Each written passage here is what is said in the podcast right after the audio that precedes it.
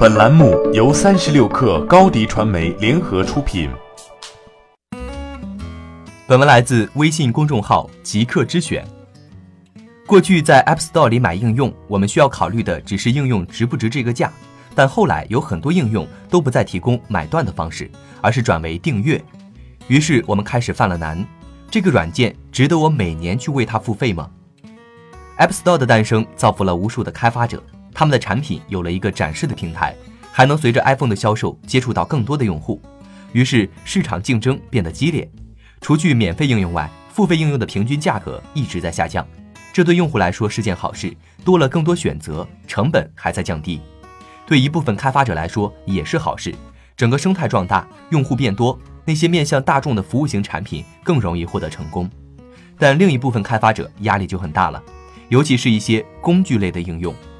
当用户一次性买断后，交易就此结束，而开发者还要不断维护和更新应用。如果不能持续的找到新用户，开发者很难有资金和动力去支持更新。App Store 需要工具型应用，用户也需要，但激烈的市场竞争使高质量应用生存困难。于是苹果想出了一个方法，就是订阅模式，让玩家持续的付费，开发者持续的提供服务。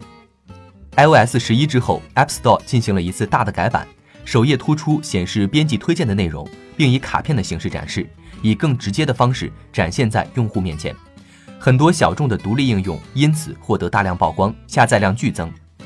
当然，还有一点苹果做的不够好，就是默认自动续费，还把取消订阅的入口隐藏得很深。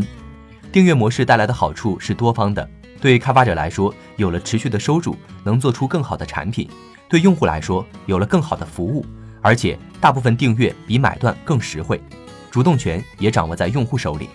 对苹果来说，整个生态良性发展，收入增加。当然，这样的方式也带来了一些挑战，开发者需要拿出更多更好的服务来把普通用户转为订阅用户。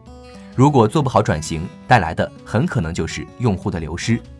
订阅模式打破了开发者的天花板，包括收入和产品。但这样的方式并不适合所有应用。从苹果改版 App Store 界面、提升人工推荐的力度就可以看出，苹果主要是想推动独立应用的革新。但实际情况是，订阅模式对大型应用更有利，尤其是视频服务。独立应用要转型订阅，或者新的应用要推出订阅模式，就要付出更大的努力。所以，亘古不变的道理是，有更多的付出，才会有更多的回报。订阅模式。正是在鼓励开发者付出更多，让用户也付出更多消费。一手商业资讯，精准创业风口，专属职场锦囊，尽在三十六课 APP，快来下载吧！高迪传媒，我们制造影响力，用最专业的态度为企业提供视频、音频全流程解决方案。商务合作，请关注公众号高迪传媒。